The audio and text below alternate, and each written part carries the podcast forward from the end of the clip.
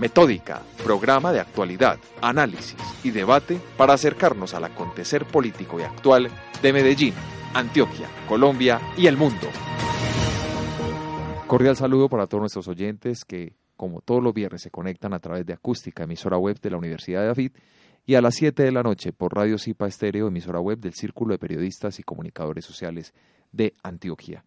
Hoy llegamos con un programa cargado de información que seguramente les va a interesar muchísimo. Vamos a hablar de comunicación no verbal en elecciones presidenciales, cómo comunican los candidatos sin necesidad de hablar. Y vamos a hablar también, porque abril es el mes de la niñez y Metódica no es ajeno a estos temas de interés. Para Metódica el tema de niñez, infancia y adolescencia siempre ha sido agenda en nuestros programas.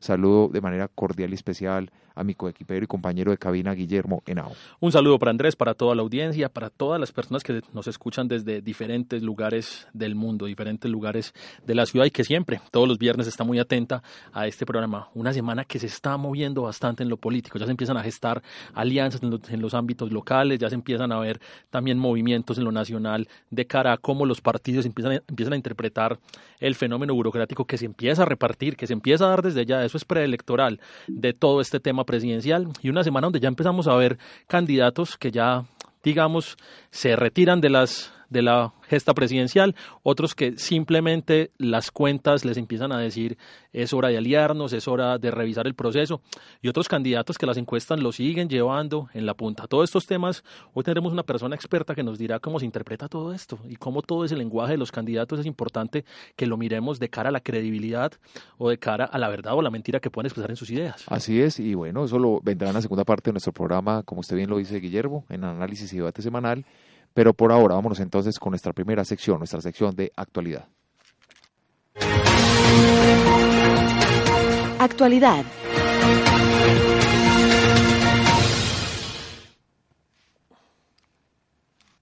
En el mes de abril se conmemora el mes de la niñez. Esto es por orden de la Ley 724 de 2001 y en todo el territorio nacional, en todos los municipios de Colombia, en todos los departamentos, por ley los gobernantes, los alcaldes y los gobernadores, por supuesto, deben realizar actividades en pro de la infancia y la adolescencia. En Colombia, eh, ya varios municipios y ciudades han venido realizando diversas actividades. Es bueno recordar que el 32% de la población colombiana es de niños, corresponde a niños, niñas y adolescentes, y que el Día de la Niñez se institucionalizó y en Colombia lo lidera la Corporación Juego y Niñez. Estamos en este momento con la directora, quien se comunica con nosotros vía telefónica, la señora Ruth Camelo. Ella se comunica con nosotros desde la ciudad de Bogotá, donde vamos a hacerle una serie de preguntas acerca de esta iniciativa y de este trabajo tan bonito que viene realizando la Corporación Juego y Niñez desde hace muchos años y que este año tiene una agenda bien especial. Entonces, bienvenida, doctora Ruth, a Metódica. Muchas gracias a ustedes, muy buenas tardes. Bueno, estamos acá en Medellín contándole a los oyentes, a los que nos escuchan no solo en Colombia, sino a nivel internacional, el trabajo que vienen realizando ustedes como corporación en alianza con los municipios, con los departamentos, para la protección, para la promoción de derechos, para implementar el juego también como un derecho en los niños y de las niñas y por supuesto hablarles un poco y que usted como eh, directora de la corporación nos pueda contar qué es lo que se tiene previsto realizar ahorita con candidatos presidenciales durante este mes. Bueno, entonces empiezo la, digamos, primero hablemos de la organización que yo dirijo, pues es una eh, organización de la sociedad civil. Nosotros estamos por cumplir 20 años en el país y, digamos, lo que hemos aprendido en estos 20 años con los niños y las niñas es que nos tenemos que preocupar en la educación de ellos más por sus competencias socioemocionales y sus competencias ciudadanas que por enseñarles eh, materias como matemáticas y por pasar pruebas que finalmente al finalmente las pasan si primero trabajamos las competencias. Eso no es tan fácil de entender. Eh, muchas veces los mismos padres de familia creen que cuando un niño está jugando o está pintando o está leyendo, está perdiendo el tiempo, eh, porque se tiene un mito de, de, actividades lúdicas, hay un mito como de pérdida de tiempo. Sin embargo, pues hemos aprendido en estos 20 años con los municipios a trabajar en espacios que ofrecen este tipo de actividades, específicamente las ludotecas en Colombia, que ya van a cumplir también más de una década, están al servicio de los niños y las niñas de todas las edades y allí tanto los niños como los padres de familia, los docentes, eh, han aprendido cómo relacionarse de una manera diferente desde el juego. Eso es lo que básicamente esta organización hace todos los días en todos los municipios de este país. Colombia se prepara para elecciones presidenciales. Viene una actividad y un evento que ustedes están convocando para el próximo 23 de abril a las 2 y 30 de la tarde en la Universidad de los Andes en Bogotá.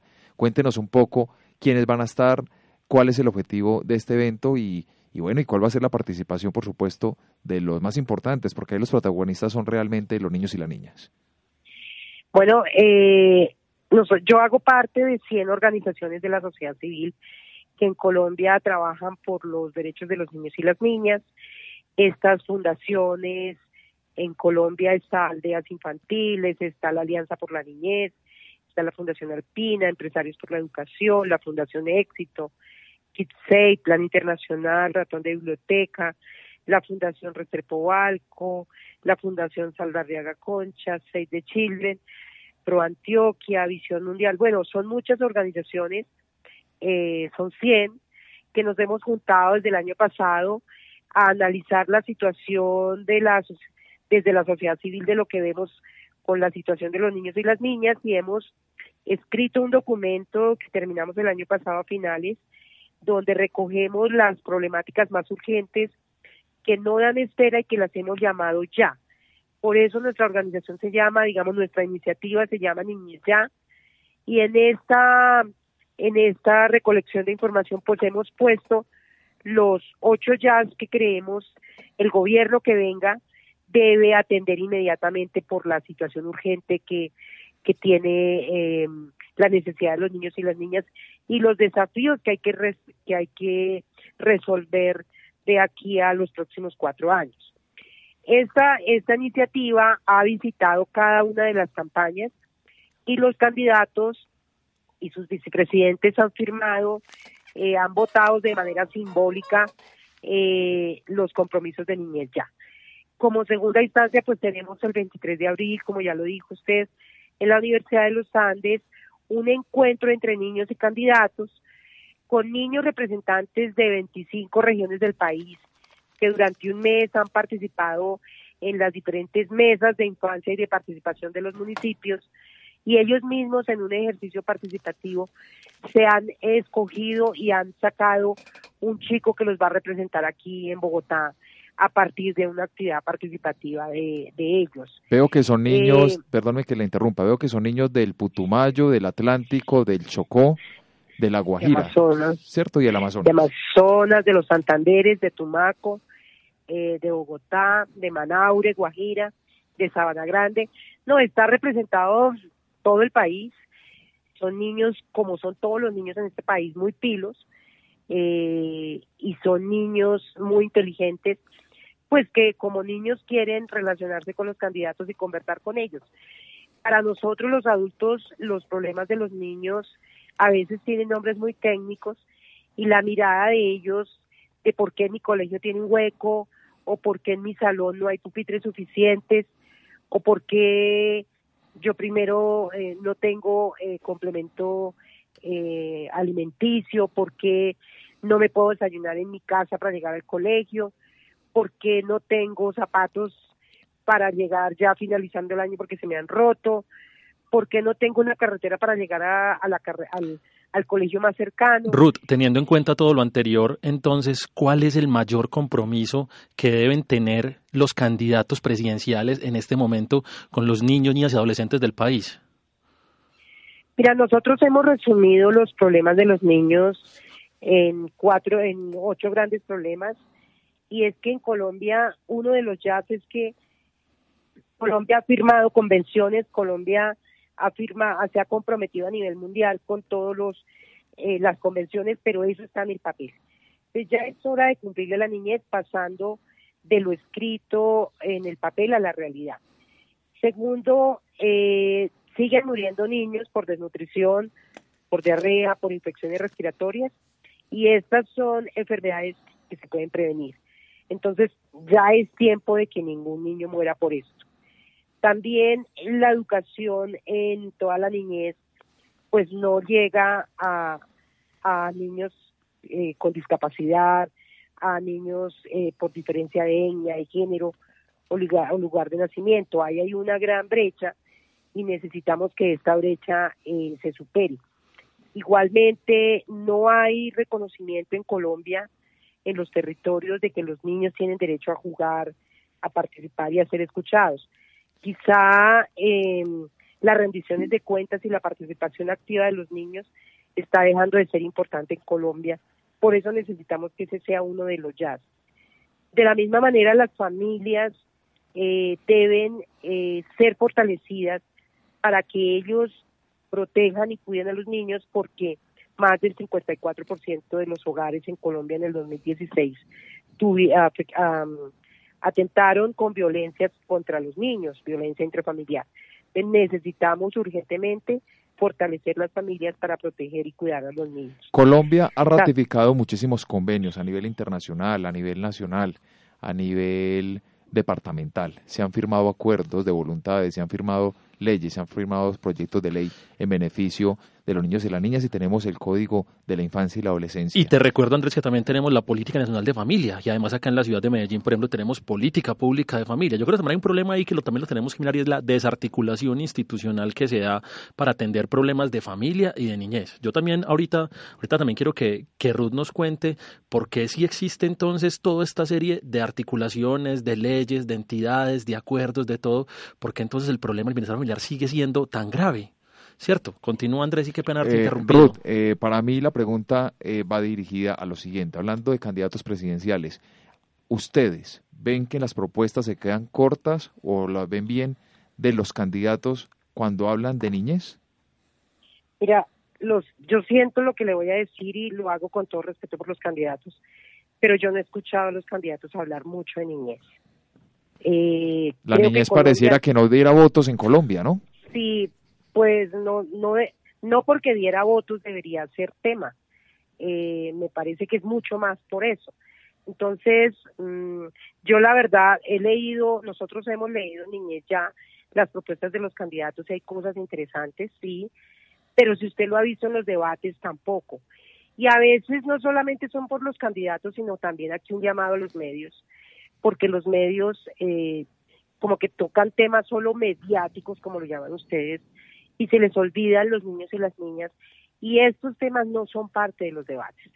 Por eso el, el encuentro que haremos el 23 con niños y, candidatos es muy importante porque creemos que por lo menos será un espacio en el que oiremos a los candidatos hablar de niñez.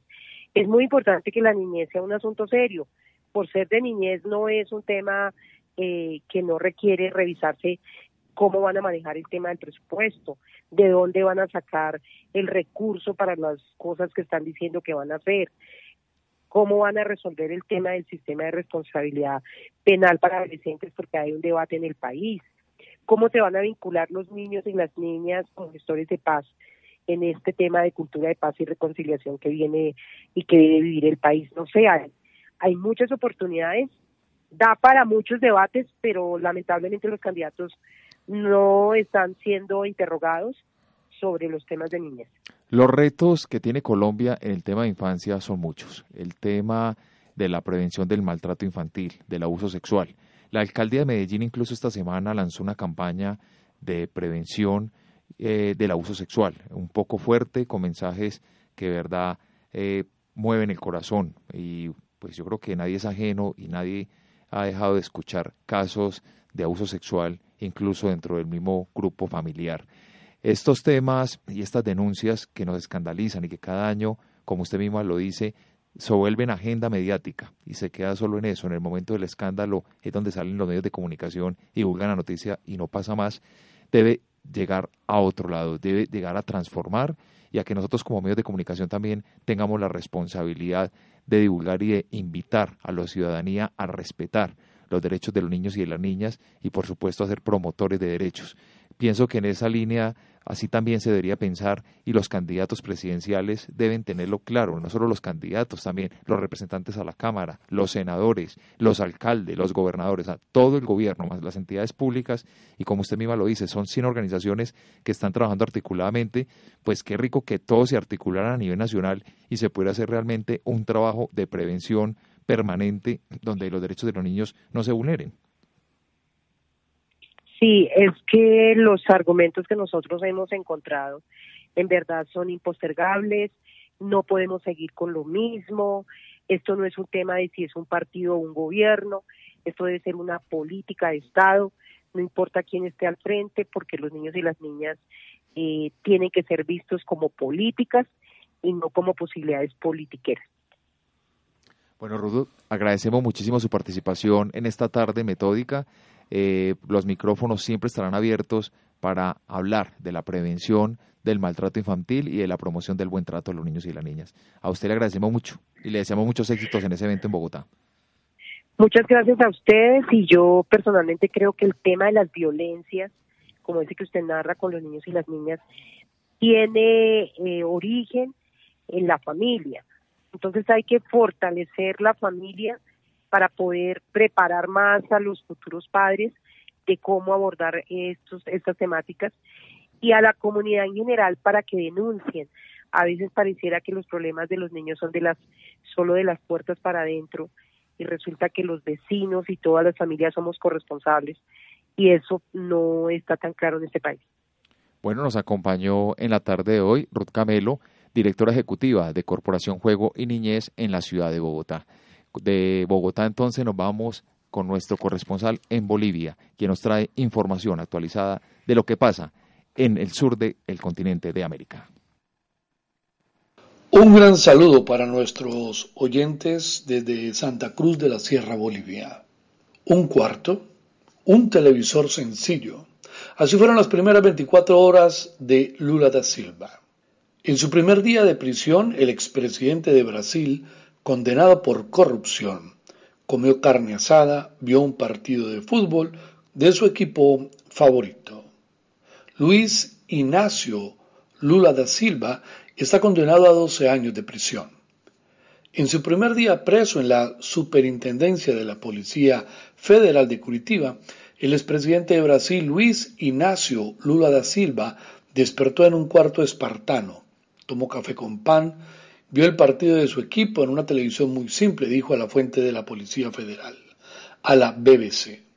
El expresidente llegó al lugar alrededor de las 10 de la noche el día sábado y fue recibido por dos multitudes separadas por un cordón de la Policía Militar de Paraná. Una de ellas entonaba consignas como Lula, guerrero del pueblo brasileño, y la otra gritaba Lula, ladrón, su lugar es la prisión. Poco después de su llegada, la policía dispersó con gases lacrimógenos y balas de goma a la multitud de simpatizantes de Lula que acampaban frente al edificio. Ya sin tumulto, el grupo de detractores también fue alejado. Es la noticia más importante en Santa Cruz, Bolivia, donde se reconoce que la izquierda languidece. Cae el foro de Sao Paulo. Informó para Metódica desde Santa Cruz, Bolivia, Josué Martínez Loaiza. Participa de nuestros foros semanales ingresando a www.metódica.com.co y síguenos en nuestras redes sociales, Twitter, arroba 1 Metódica, Facebook, Metódica Especialistas Comunicación Política, Instagram, Metódica 3849. Análisis y debate semanal. Como les decíamos al inicio del programa, hoy en Análisis y debate semanal tenemos a un invitado especial, como todos los otros invitados que son especiales. Es Diego Cañaval. Diego es caleño, es director general del grupo Caña, Canaval, conferencista, formador y analista en comportamiento no verbal para la detección del engaño, seducción y negociación, tanto en entidades públicas como privadas. Además, es profesor de extensión de la Facultad de Psicología de la Universidad de Antioquia. Diego, muy buenas tardes y bienvenido a Metódica. Muy buenas tardes, muchas gracias Andrés. Eh, para nosotros es muy importante tocar estos temas y más en esta época de contienda electoral.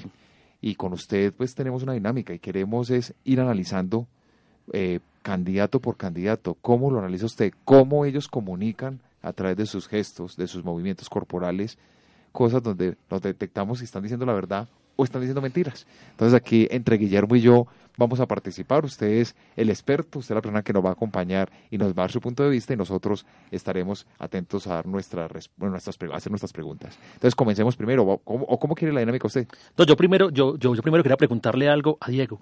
¿Cómo es el deber ser de la comunicación no verbal de un candidato presidencial en un debate. Ya es que ya hemos visto tres debates, digámoslo así, públicos, el debate de Teleantioquia, el debate de El Heraldo y el debate de Telepacífico. Y hemos visto unos candidatos que, que son muy expresivos, vimos como un Vargas Lleras pasó de una posición casi que cansada, miedosa, de poco movimiento, a una posición ya más expresiva, donde quiere tomar el liderato de todo, donde el liderazgo, donde quiere salir a hablar, donde quiere tener la palabra de los candidatos. Hemos visto a un, Gustavo Petro demasiado suspicaz, vivaz, que se mueve notablemente, que mira a los ojos. Hemos visto a un Iván Duque que parece libreteado, que constantemente se dirige a los colombianos hablándoles de compatriotas. Hemos visto a un Humberto de la Calle que generalmente está mirando a, a un Iván Duque. Entonces todo eso significa, ¿cierto? Queremos saber el deber ser? ¿Cómo es el deber ser de todo esto, de toda esta comunicación?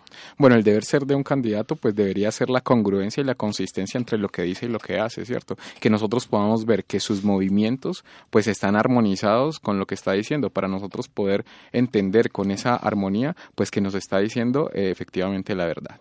Hablemos un poquitico entonces, comencemos de abajo para arriba, para que, para que dejemos de último a los que están de primeros en las encuestas. Hablemos un poquito del candidato Humberto de la Calle. No, yo empiezo por Vivian Morales. Ah, Vivian Morales, sí, tienes toda la razón. mucho más abajito bueno, yo, Yo a Vivian Morales apenas la, vine a tener en el radar hace como una semana, no sabía ni siquiera Pero vamos a analizarla, Vivian, y ahí comenzamos porque ya Pida Córdoba pues no está en la contienda, ella ya se retiró y bueno, vamos a y ver teniendo en cuenta y teniendo en cuenta que Vivian Morales, que Vivian Morales tuvo eh, la oportunidad esta semana de que el Consejo de Estado le ratificara su candidatura. Con Vivian hay varios elementos que yo desde desde mi trabajo del marketing en la política eh, doy como pistas para que, para, para que acá nuestro experto nos vaya, nos vaya alargando un poquitico esto. La primera es que Vivian, al tener un nicho puramente cristiano, habla todo el debate del tema de la fe y hasta su eslogan de campaña que es llegó el momento de la fe. Considero yo que es un eslogan de campaña bastante difícil en un momento donde las entidades religiosas del país nos están uniendo nuevamente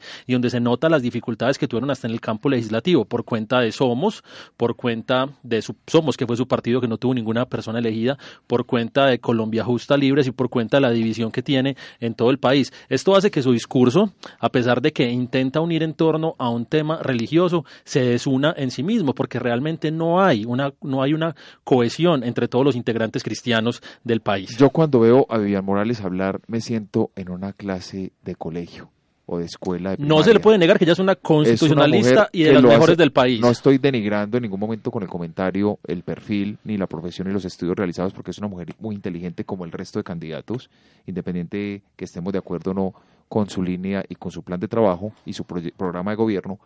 Eh, Vivian es una mujer que muestra un poco esa posición también, o algo, por no sin ofenderla, algo masculino dentro de su discurso. Ella es una mujer que toma una posición y una gestualización que la saca y la pone en un contexto más del lado masculino, quizás por tener también una contienda y una participación permanente con candidatos que son hombres. Eso también la lleva a ella a mostrar que también es una mujer fuerte y poderosa. Entonces la hace ver un poco eh, con esos gestos, no, no cayendo en ser una mujer, eh, eh, como decimos nosotros, pues con masculina, pero sí con unos rasgos que la hacen ver mucho más fuerte. Entonces podríamos partir desde ahí, desde la comunicación. No sé, Diego, en lo poco que la ha podido analizar, eh, ¿qué ha podido detectar en ella? Sí, bien, yo no podría hacer pues como un análisis amplio de ella porque realmente no la he visto por estos días. Sin embargo, pues la línea base de ellas, como ustedes hablan, es un poco rígida. Sí, ella eh, muestra dominio, ¿sí? trata de mostrarse dominante y hay algunas cosas pues físicamente que no que no le ayudan mucho. Eh, es muy importante saber que la belleza, digamos, pues deja unos dividendos en, en, el aspecto, en cómo me muestro, en la seguridad. Por ejemplo, al candidato Iván Zuluaga, sí, Oscar Iván Zuluaga, pues las pasadas elecciones, pues el no ser tan agraciado físicamente, digamos que también le jugó un poco en contra, ¿no? Bueno, para pasar ya a los que digamos que en las encuestas están empezando a moverse más, como, lo, como decía anteriormente, comencemos de abajo para arriba. Comencemos con Humberto de la Calle. Humberto de la Calle ya desde el tema político afronta una dificultad muy fuerte y es que su partido lo apoya de nombre, pero su partido no lo apoya de base. Las bases liberales juegan con diferentes actores. Estamos viendo cómo eh, César Gaviria este fin de semana habló hasta en muy buenos términos, diría yo, demasiados buenos términos de Iván Duque, lo que plantea que en segunda vuelta se pueda una alianza entre cierta, cierta disidencia liberal con, con Iván Duque, es lo que marca la claridad. El Partido Liberal ha estado dividido hace muchos años, eh, se dividió para la creación de Cambio Radical, hubo gente del Partido de, Liberal que estuvo en la creación del Partido de la U, y esto muestra que los dos partidos colombianos, a pesar de no estar en el poder, siguen en el, en el poder presidencial, siguen estando en la, en la repartición de la torta. Y Humberto de la Calle, que es un excelente candidato, le ha tocado lidiar con un perverso partido. Pero entonces, Guillermo, vamos a hacer una cosa, vamos a contextualizar porque nos estamos yendo de hoy con otro tema que puede ser el de nuestro programa de la próxima semana y donde vamos a hablar ya de marketing con otro experto, sino que más bien enfoquémonos ya en lo que hoy nos compete, que es el tema de la comunicación no verbal y vamos a revisarlo también desde las fotografías que los medios de comunicación están publicando de cada uno de los candidatos. Hemos visto, eh, hablando Humberto de la calle, siempre aparece, tanto en debates, tanto en medios de comunicación, tanto en varias fotografías impresas, un hombre perfectamente vestido. Él siempre utiliza su corbata, su traje, mostrando pues como ese ahínco también. Diego, pero tuvo, pero tuvo su descuido, pero tuvo su descuido en el video, un descuido muy fuerte, considero yo, en el video que pusieron en la ciudad, que pusieron acá cuando no pudo venir al debate, al debate de Teleantioquia, que era un video donde se le mostraba despeinado, mal vestido, además porque tiene una corbata mal puesta en ese momento, un saco por encima y en un fondo que uno decía, este hombre qué hace ahí. Creo que esa, ese video, creo, estoy, o creo, no estoy seguro, que fue tomado incluso en el aeropuerto porque él no pudo viajar y estaba en el aeropuerto de El Dorado. Entonces, eso fue incluso eh, grabado con un teléfono celular. Cuéntanos un poco cómo analiza usted, Diego, entonces, este candidato presidencial desde la comunicación no verbal. Bueno, de la calle, pues me sorprende porque en, en los últimos debates o pues en las últimas apariciones públicas ha cambiado un poco como su norma de comportamiento. Él siempre se había visto un poco pacífico, conciliador, calmado, de alguna manera pues como con gestos que no invitan pues como ni a la hostilidad ni a ni a problemas pues como entre los otros candidatos, pero a partir del, del debate que vi en, en, en el Caribe. el, de Barranquilla, el, de Heraldo. Sí, bueno, en, en este ya empezó a mostrar como un poco más de decisión, de firmeza, incluso de hostilidad con algunos eh, candidatos. Entonces me, pues, me llamó la atención ese cambio de actitud que Iván Duque incluso se lo hizo ver. Le dijo que ya no parecía un gestor de paz, que no parecía el, el candidato, el negociador de la paz, sino que ahora se veía un poquito más eh, guerrero, ¿no? y en ese debate pasó algo que me parece a mí muy interesante desde el tema de la comunicación y es que se tutearon. En la política no es normal que los, que los candidatos presidenciales se tuteen, se hablen de tú y tú, y tú Iván y tú Humberto. Eso sonó como, como despectivo y como raro. Eh. Pues Podría ser, sí, puede, puede, generar un poco de intimidad, pero también puede ser que se esté tratando un poco pues de, de generar también esa hostilidad. No, no tengo en cuenta en este momentico ese, esos, ese, esos tú que hubieron entre ellos. Podría ser o, cercanía o al contrario, pues hacerlo notar como una ironía para lo que vos decís, para eh, ser un poco hostil con el otro. El uso de los lentes, muchas veces pues sabemos, sí, hay una enfermedad visual, lo tiene que lo, lo, los utiliza porque son recetados o formulados por un oftalmólogo, por un pero en ese también es un objeto, es un objeto que también comunica. Las gafas hacen ver a la gente un poco más intelectual. Sí. Entonces, eh, Humberto de la Calle, ¿cómo se puede también eh, aprovechar, en el buen sentido de la palabra, de este símbolo, este implemento, para dar una comunicación asertiva en favor de él. Bueno, sí, los objetos que nos generalmente pues nos rodean, la ropa, eh, un anillo, un reloj, incluso las gafas, pues hablan de nosotros y de nuestra personalidad.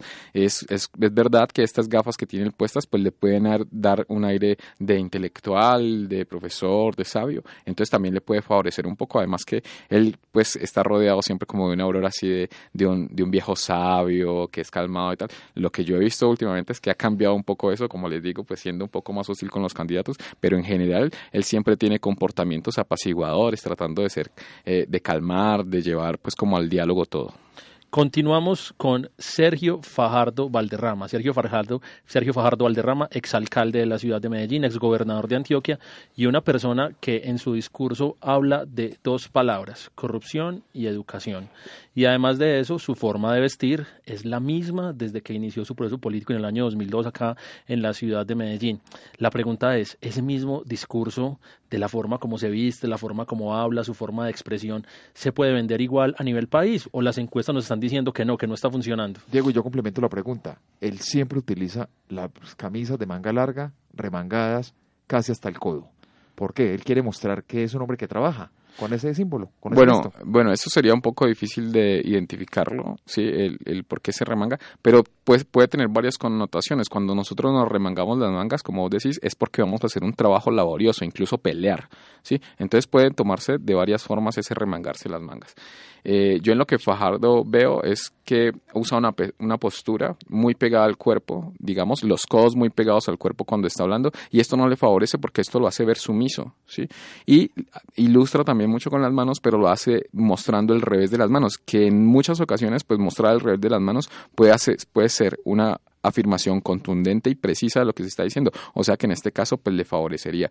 Yo no sé si ustedes vieron un meme que salió de él de, de la mano en piña, que es juntar todos los dedos como hacia arriba y entonces la manito está como también durmiendo, descansando pues como en una almohada, tratándose pues como de, de, de burlar un poco del uso excesivo de este gesto que de todas maneras a mí me parece que está mal usado porque esas manos en piña con esos dedos hacia arriba lo que quieren indicar es una pedida de precisión, o sea, yo pido precisión cuando junto los dedos en piña. Se han visto que los argentinos, por ejemplo, hacen mucho ese gesto moviéndolo así sistemáticamente. Y los italianos eh, también. Y los italianos, sí. Esto es pedir precisión. Ahora, entregar precisión es uno, es coger los dos dedos, por ejemplo, el índice y el pulgar y cerrarlos y apuntar hacia algún lado. O sea, ahí yo estoy entregando precisión, pero el otro es de pedir precisión. O sea que eh, Fajardo no es que los use muy adecuadamente. Veo en Fajardo una mirada perdida.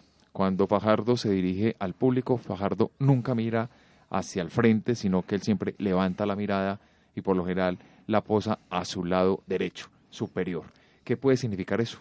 Bueno, eh, eso siempre va a depender, o sea, en oculésica, que es eh, fijarnos hacia dónde miran los ojos, pues tenemos que determinar hacia qué lado mira la persona cuando recuerda y hacia qué lado mira la persona cuando crea, ¿sí? O sea, no nos podemos apegar, tendríamos que revisar y calibrar qué, hacia qué lado recuerda él, o que pero en, en este caso, pues que mire hacia arriba es porque puede estar haciendo imágenes en su cabeza ya sean inventadas o recordadas. Dependería entonces en qué lado del cerebro él ubica los recuerdos y en qué lado tiene la creatividad. Y no sé si es porque le necesita gafas o no, pero él acostumbra mucho a cerrar demasiado los párpados cuando está hablando. Sí.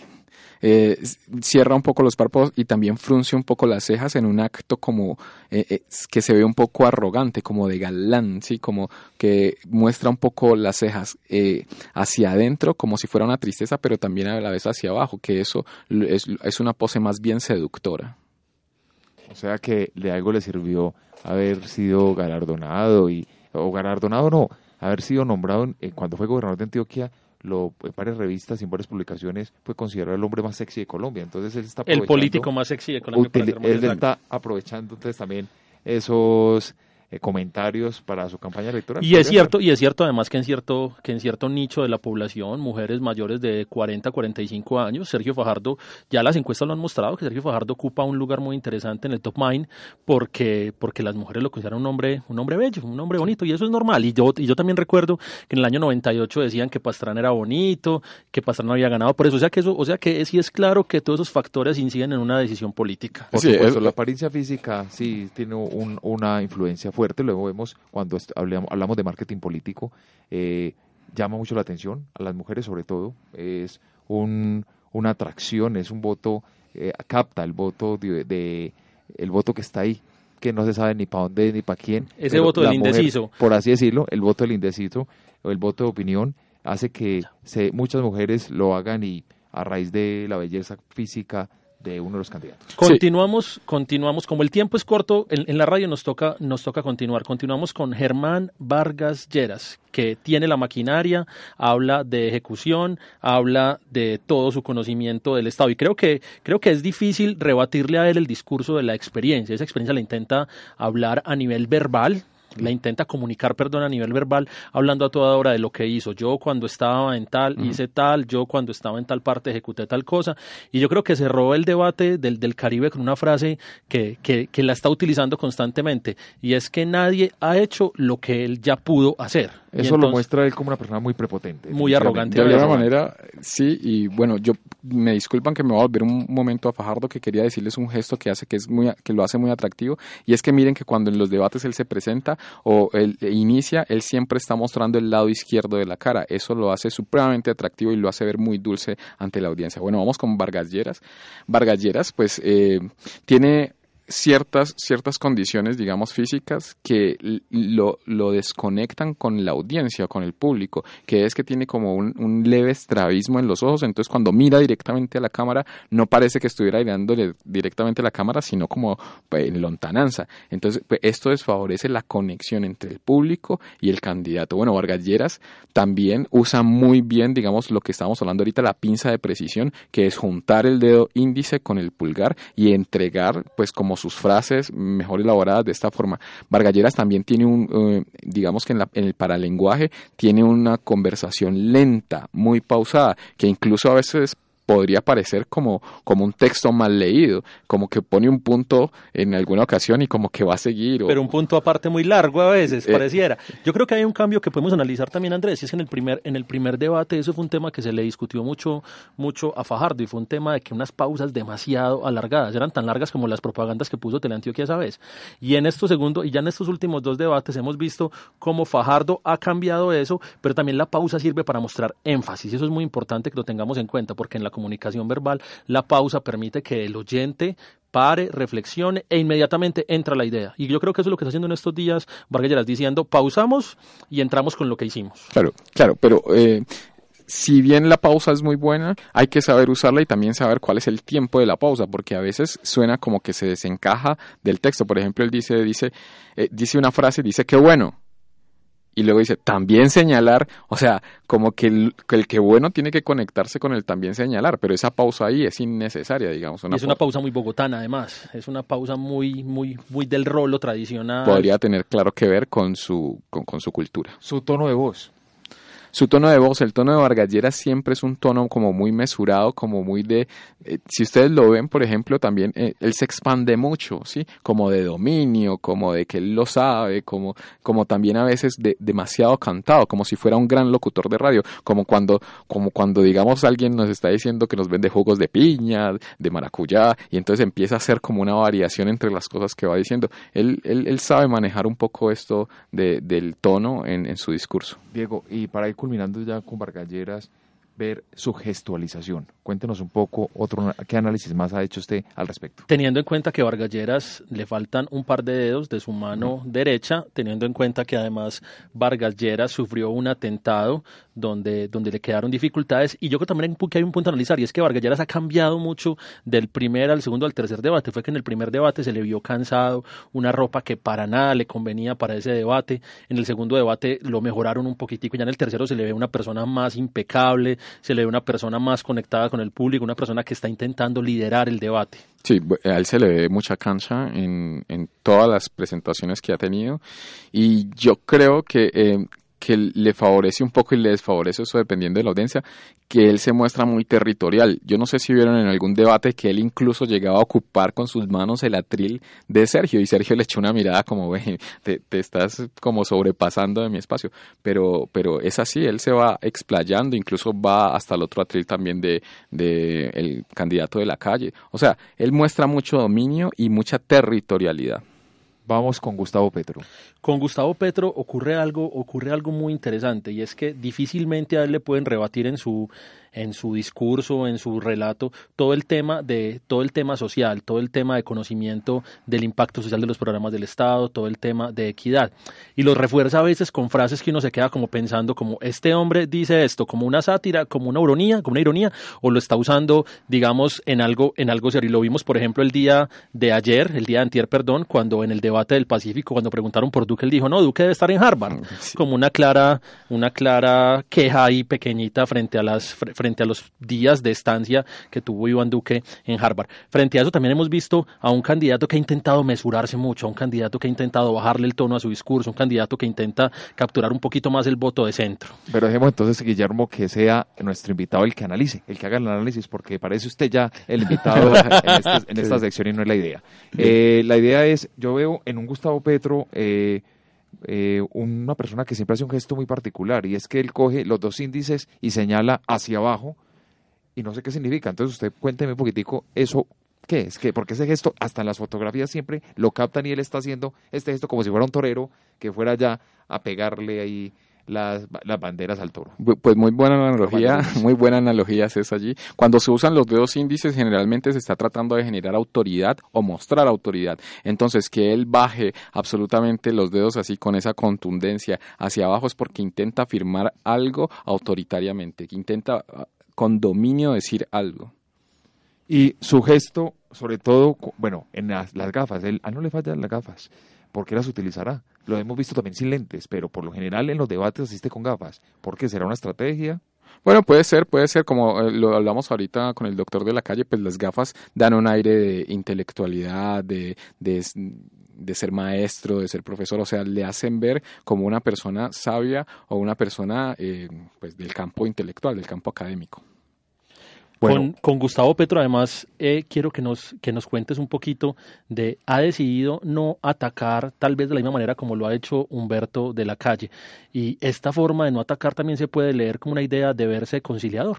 Bueno, él, yo lo he visto atacando, pero lo ha, lo ha hecho de una manera muy inteligente, que es con el humor. Como decíamos vos bien ahorita, pues él estaba hablando, de, tirándole la puya a al candidato Duque diciéndole que estaba en Harvard, ¿cierto? Entonces él ha atacado de buena manera con el humor que de alguna manera después eso capta la atención del público y entiende bien el mensaje. Mira, yo que he visto en Petro, por ejemplo, eh, que es negativo, que a veces está en, en, ahí en el escenario caminando de un lado a otro como un tigre enjaulado, como si estuviera desesperado por salir a alguna parte. En sus frases, por ejemplo, me parece que hace con la cabeza afirmaciones cuando las dice, que esto de alguna manera nos habla de que él realmente piensa lo que está diciendo y que hay una sincronía entre el cuerpo y la voz. Eh, si se dieron cuenta en el debate del Caribe, alguien lo llamó asesino y él lo que hizo fue parar y hacer lo que llamamos en comunicación no verbal un lateral derecho, que es mover la cabeza hacia la derecha, un síntoma de que no le gustó, que lo que escuchó no le agradó. Bueno, y para cerrar, tenemos al candidato que va punteando las encuestas, a Iván Duque. A mí me asombra algo Iván Duque y es que después del primer debate eh, salieron memes y un montón de comentarios en redes sociales diciendo que las caras se las estaba pintando. ¿Usted ha podido analizar algo al respecto? Bueno, pues las fotos que muestran pues como sistemáticamente pues el estado de él en los últimos meses pues pareciera que no es natural eh, que se vayan pues que las canas se pongan tan tan rápido eh, pues como que llenen el cabello. No sé, yo no estoy seguro pues de esto, pero a mí me parece un poco sospechoso que en las fotos recientes pues no tuviera eh, las canas de esta intensidad que las tiene ahora. ¿Cómo ve su discurso y cómo ve su gestualización? Él tiene un manejo de cámara impecable. Él cuando hablaba en los o cuando habla en los debates siempre mira a la cámara. Él sabe cuál cámara lo está ponchando y ahí eh, ponza su mirada, por así decirlo. Bueno, eso le favorece en algunas ocasiones y también le desfavorece en otras ocasiones. ¿Por qué? Porque cuando lo vemos que mira, digamos, de reojo a la cámara, porque se siente siempre como en la, en la posición de estar mirando a la cámara, como de estar diciéndole a los televidentes, como de estar posando, pues cuando lo hace muy elaborado, pues se ve fingido. Y esto, las personas, así no sepamos de comunicación no verbal, pues lo intuimos, ¿sí? Lo sentimos. La gente puede no saber de comunicación no verbal, eh, técnicamente, pero sí lo sabe inconscientemente. Iván Duque está entrenado. Iván Duque está entrenado, efectivamente. Se le nota que está entrenado por la velocidad de sus movimientos. O sea, no es una velocidad normal. Él arranca con la misma velocidad un gesto y lo termina con la misma mano. Se nota que quiere aparentar ciertas cosas. Por ejemplo, ¿Dónde se le escapa que está de, alguna manera a veces angustiado? Pues en el balanceo del cuerpo. Él balancea un pie y balancea luego el otro y lo hace constantemente. Otra de las cosas que desfavorece, por ejemplo, a Iván Duque es que niega las afirmaciones que dice. Algo que me pareció curiosísimo, que lo estuve en una clase hace poco en la Universidad de Antioquia y una estudiante hizo una observación muy, muy atenta de este gesto, y es que él niega, por ejemplo, cuando se presentó en el debate del Heraldo, él dice, yo me llamo Iván Duque, pero lo niega con la cabeza, que yo llevé eso a la clase y dije, pues yo estoy muy desorientado porque no logro entender. Efectivamente él es Iván Duque, pero lo niega con la cabeza. Entonces, una de estas estudiantes muy, muy muy, pues muy inteligentemente hizo el comentario de que posiblemente como él se siente representado, o sea, que él está representando es otra persona, pues se niega a sí mismo en ese momento porque no se siente siendo él, ¿cierto? Y en muchas de las afirmaciones también hace ese, esa negación con la cabeza, que en todo caso, así no sea que esté negándolo, eh, deja ver eso, o sea, nosotros sentimos que está poco comprometido con lo que está diciendo en ese momento. Los movimientos de las manos, sin lugar a dudas, en muchas eh, nos recuerda al expresidente Álvaro Uribe Vélez y, Sol, y también el tono de voz de él. Esto es, pues no es un secreto, pero cómo se analiza también desde la comunicación no verbal. Claro, eso es de alguna manera una imitación de su líder, porque si, si también lo hemos visto, por ejemplo, en algunos comerciales, que él sale moviéndose armónicamente al lado de Uribe, o sea, haciendo el mismo gesto al mismo tiempo. De alguna manera se están tratando de sincronizar para que la gente también vea a su líder, eh, Uribe, a través de su candidato. Hay un tema y es que algunas veces les han hecho preguntas desde el atril y algunos han decidido salirse. Entonces es como un tema de exposición, un tema de ir, a hablar y gesticular frente al público. ¿Cómo se puede leer esto? Porque hay unos que lo hacen abiertamente y toman el micrófono y deciden salirse y otros que más bien lo hacen desde su atril la, la intervención. Bueno, cuando nosotros ponemos barreras en la comunicación no verbal, de alguna manera estamos tratando de ocultar algo, ¿cierto? El hecho de salir adelante, pues les da un aire de valentía y de, arrojados, ¿sí? De poder salir y mostrarse, mostrarse totalmente hacia el público y, esto yo creo que les favorece a los que lo hacen. Diego, tenemos 10 minuticos de programa y queremos que usted nos dé unos tipsitos. Eh, no solo a nosotros, sino también a nuestros oyentes, para cuando vean los próximos debates, cuando vean una fotografía de los candidatos, puedan hacer un análisis breve de lo que comunica cada gesto. Entonces, cuéntenos un poco en términos generales. ¿Qué comunica? Una mirada hacia la derecha, una mirada hacia la izquierda, una mirada hacia abajo, una mirada hacia arriba, eh, un movimiento, o levantarle el brazo, bajarlo en el término de comunicación. Bien, eh, es importante cuando vamos a hacer análisis de comunicación no verbal, por ejemplo, analizar el primer canal, la proxemia, o sea, cuán cerca está una persona de otra, o sea, eso va a hablar de las relaciones. Luego vamos a revisar las posturas, es decir, si el candidato tiene posturas abiertas o tiene posturas cerradas, si los codos están muy junto al cuerpo o si están muy separados, ¿sí? Y en general, cuando se expresan, se hacen grandes o se hacen pequeños, no solo con el cuerpo, sino con la boca, con los ojos, ¿cierto? Que, esta, eh, que cuando vemos a un candidato que hace grande los ojos y hace grande todo su cuerpo, pues se siente de alguna manera seguro y dominante pues de lo que está diciendo, ¿cierto? Y cuando los vemos un poco más contraídos, cerrados, pues un poco más sumisos, como, como un poco más inseguros de lo que se está hablando. ¿Cuál candidato está comunicando verbalmente de la mejor manera?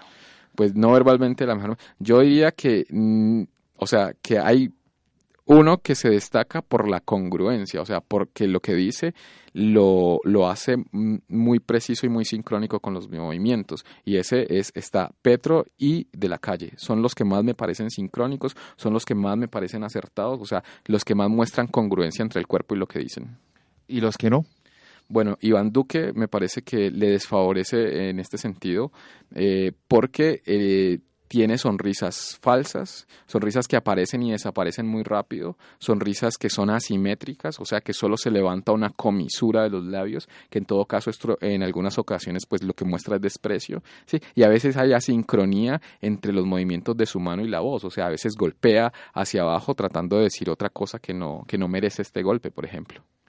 El tema de la comunicación no verbal afecta o no el momento de elegir en las urnas. Totalmente, eso quedó demostrado en las elecciones de Estados Unidos entre Nixon y John Kennedy. O sea, eh, el candidato, los candidatos después del debate, pues todas las personas que escucharon por radio el debate pensaban que ganaba Nixon y todas las personas que vieron el debate por televisión, pues aseguraban que el ganador había sido Kennedy. O sea, que la imagen había favorecido rotundamente a Kennedy. Siendo es el primer debate televisado de la historia del, de la historia de las, de las candidaturas presidenciales en Estados Unidos. Volviendo al tema, al tema local, vamos un poquitico, salgamos un poquitico de las candidaturas y yo creo que hay un fenómeno que todo, hemos analizado muchas veces acá en esta mesa y es la comunicación del presidente Santos. Y esa comunicación del presidente Santos, acá por acá han pasado muchos expertos que nos dicen, no, el presidente Santos no sabe comunicar. Otros dicen, no, el problema del presidente Santos en estos ocho años fue que no supo comunicar. La semana pasada o esta semana mejor vimos una alocución presidencial y hemos visto cómo Santos ha intentado salir más en medios, ha intentado mostrarse como una persona más fresca, se utiliza niños a toda hora. ¿Cómo es la comunicación no verbal del presidente Santos? Bueno, a mí me parece que el presidente Santos está bastante entrenado. Si ustedes lo ven en los debates y en sus discursos, pues él usa las dos manos de manera simétrica, que en todo caso cuando uno mueve mucho la mano derecha, pues se ve más autoritario, cuando mueve la mano izquierda, pues se ve más espontáneo. Y él lo que trata es de eh, entregar a todo tipo de público, o sea que él se mueve con las dos manos de manera sincrónica y pareja porque está entrenado y para parecer lo más neutro posible, ¿sí? Y lo más contundente posible. A mí me parece que él tiene una comunicación no verbal buena, pero que igual cuando se siente inseguro y como todos nosotros, pues tiene asincronías o, movimientos desfasados en algún momento de sus interlocuciones. El gobernador de, el gobernador de Antioquia, el doctor Luis Pérez Gutiérrez, ¿cómo lo viste? ¿Cómo lo analiza? Bueno, eh, yo siempre lo he visto a él muy bien, o sea, él también se ve que está muy bien preparado pues como para esto. Por ahí eh, varios amigos siempre dicen que, dicen como la frase de que es un viejo zorro, pues se le ve muy bien en el comportamiento no verbal, que tiene cancha, que tiene destreza para, para hablar en público y que no le tiembla, digamos, la mano para decir las cosas. En Metódica nos gusta conocer a los, a los nuevos políticos, nos encanta trabajar con, con políticos que, que, se han, que se han presentado por primera vez a, a las candidaturas, políticos que llegaron por primera vez a Senado, a Cámara, ¿qué recomendación se le podría dar a estos, a estos candidatos o a estos eh, personajes públicos ya elegidos para que mejoren un poquitico su comunicación no verbal? Porque es que por acá hemos visto pasar a muchos que los sentamos acá al frente del micrófono y se nos toman la palabra y nos toca a nosotros estar cortando y hablando con ellos y ve uno cómo se mueven y esto es radio y en la radio tú ahorita nos dijiste que había que estar moviendo las manos, pero hemos visto otros que nos ha tocado casi que sacarle las palabras con se bloquean. Que se bloquean o sea, que les da miedo escénico, pánico escénico. ¿Cómo mejorar eso? y cómo trabajarlo en el momento de pero, pero le puede pasar a cualquiera pero hagámoslo en clave de candidatos en clave de personas elegidas. Pero antes de eso respóndame. El alcalde de Medellín Federico Gutiérrez bueno, el alcalde de Medellín eh, se, se, muestra siempre muy cercano a la gente. Entonces, por ejemplo, si revisamos la proxémica de él, él siempre está casi que en contacto con su público. Pues, esto lo, lo, lo favorece mucho. Abrazando, exactamente. Eh, ha habido temas en los que yo le he visto, digamos, eh, ciertas imprecisiones, como el tema medioambiental. ¿Sí? De hecho, nosotros montamos un video donde había, donde descubrimos pues que el, el, alcalde se sentía muy inseguro a la hora de dar cifras sobre el, el asunto. De resto, él siempre se ha mostrado muy seguro y ha tenido una muy buena comunicación. Ahora sí, ¿qué recomendación entonces le podemos dar a estos nuevos senadores, a estos nuevos representantes a la Cámara? Porque la gran mayoría nos escucha, que han pasado por acá por la mesa y como te decía, hemos visto unos que nos han tomado, se nos han tomado la palabra que nos, nos ha tocado nosotros hacerle señas y de todo para que pare, para que se calme y a otros que hemos visto que nos toca sacar las palabras con ganzúa. Bueno, lo primero, que sean buenos escuchadores. O sea, que aprendan a escuchar, que no interrumpan, por ejemplo, a las personas cuando están hablando. Lo otro que les puedo decir es que siempre, eh, en lo posible, que se pueda decir la verdad, porque la mentira es muy difícil de inhibirla, ¿sí? Siempre se va a mostrar de alguna manera. Entonces, siempre estar con la verdad por delante, pues le va a favorecer mucho el discurso porque se van a ver congruentes, porque se van a ver sincrónicos. Entonces, eso, eh, usar mucho las manos para dibujar de alguna manera el pensamiento de lo que están diciendo les favorece mucho. No tocarse mucho a sí mismos, no tocarse la cara, no darle vueltas al anillo, no rascarse, porque cuando nosotros estamos teniendo contacto con nosotros mismos o con otro objeto de manera sistemática, pues nos vemos nerviosos, nos vemos que eh, con estrés. ¿Sí? Entonces, lo mejor es dibujar eh, el pensamiento con las manos mientras está hablando. Y desde ya abrimos nuestro foro para que todas las personas participen en www.metódica.com.co con un tema demasiado interesante. Oiga, el tema de hoy para mucha gente resulta de, especular, porque mucha gente especula con esto, pero nos damos cuenta cómo este tema es demasiado importante y cómo este tema puede marcar una tendencia en la votación. Y queremos que toda la gente opine en nuestro foro en www.metodica.com.co con la siguiente pregunta. ¿Cuál es el candidato que mejor comunica no verbalmente? ¿Cuál cree usted que es el mejor candidato para la comunicación no verbal? Tiene ahí a los cinco o seis candidatos en este momento, porque hay que poner a Vivian, ¿cierto que sí, Andrés? Hay que poner a Vivian Morales, inclusión total en este programa, a pesar de que en las encuestas apenas esté marcando el, el 1%. Creo que es mayor el margen de error de las encuestas que la votación de, de Vivian en este momento. Para cerrar, Diego. Nosotros vamos a analizar también eh, cuando tengamos el especial ya de marketing político con el experto, con el próximo invitado que tengamos, sí vamos a analizar lo que es el tono, el timbre, la velocidad en la voz. Pero con Diego podemos adelantar un poco. No sé si Diego también ha analizado eso. Claro. Cómo es el tono, cómo es el timbre de los candidatos. Eh, tenemos cinco minuticos para hacer un breve análisis de cada uno. Bueno, este es, este es, el canal del paralenguaje, que es el tono, el volumen, si hay vibraciones en la voz, si hay trabas no verbales, incluso si hay deslices no verbales, o sea, que se les escapa una palabra que no querían decir. Bueno, los candidatos, eh, yo, por ejemplo, en la comunicación pues verbal de de Iván Duque, pues la he visto de alguna manera bien llevada, ha tenido errores que se los han cobrado en muchos memes y en muchas eh, pues bromas que le han hecho por la internet, por ejemplo, el haber respondido pues el, asunto sobre los niños y se le notaba en este momento cuando estaba hablando pues algo de inseguridad por lo que estaba diciendo, seguramente él sabía que lo que estaba diciendo pues no, no era muy, muy acertado. Bueno, a Petro lo veo muy mesurado con la voz, sí, siempre es un poco lento, pausado, dedicado, se emociona cuando se tiene que emocionar y pues lo, el, el, dividendo que le deja pues como hacer humor a veces con, con con sus críticas hacia los otros es muy bueno. Eh, Sergio Fajardo pues tiene una voz también muy bien trabajada, se le nota que ha sido profesor, ¿sí? Entonces maneja muy bien su voz, hace buenos manejos de tonos. Vargas Lleras, sin embargo, para mí lo hace bien, pero para otras personas les puede resultar, digamos, un poco soso o un, que, un poco demorado. Es como alguien que es muy ansioso, ansioso va a estar diciendo, a ver, a ver, o sea, rápido, hable, hable rápido. Pero para mí, pues para mí está bien. Siempre es bueno, o yo recomiendo, siempre hablar un poco más lento y moverse un poco más lento que la media. ¿Por qué? Porque eso nos hace ver seguros, que, que podemos con todo, que, ¿sí? que todo está bajo nuestro control. Bueno, el y el candidato eh, de la calle, pues es un, es un personaje que también de alguna manera su voz es, es sumisa, hasta hace muy poco, ¿no? Que lo hemos visto un poco más, más contundente. Pues es sumiso, es conciliador, es pausado, es mesurado, tiene una velocidad un poco más lenta y se le ve siempre muy diplomático. ¿Y Vivian Morales? Bueno, Vivian Morales, como te digo, no la tengo muy en el radar, muy analizada, entonces pues prefiero no, no decir nada de ella, porque como lo decía ahorita el compañero, se especula mucho en este sentido y hay que ser muy serios con la comunicación no verbal porque es una ciencia eh, que se presta mucho para esto, para la interpretación y tenemos que ser lo más objetivos posibles o tratar de serlo. Nos acompañó en la tarde de hoy Diego Cañaval, director general del grupo Canaval, conferencista, formador y analista en comportamiento no verbal para la detección del engaño, seducción y negociación tanto en entidades públicas como privadas. Diego Canaval, muchísimas gracias por habernos acompañado. Muchas gracias a ti, Andrés. Muchas gracias a ti. Oiga, un tema demasiado interesante el que tuvimos el día de hoy, este viernes en Metódica, y un tema que nos muestra cómo los candidatos pueden estar entrenados, cómo pueden estar utilizando diferentes estrategias y diferentes tácticas para cautivar más fácilmente el voto de los colombianos. Agradecemos a todos nuestros oyentes que hoy se conectaron a través de Acústica, emisora web de la Universidad de y a los oyentes en Radio Cipa Estéreo, emisora web del Círculo de Periodistas y Comunicadores Sociales de Antioquia. Nos escuchamos dentro de ocho días y que tengan un feliz fin de semana. Metódica, programa de actualidad, análisis y debate para acercarnos al acontecer político y actual de Medellín, Antioquia, Colombia y el mundo.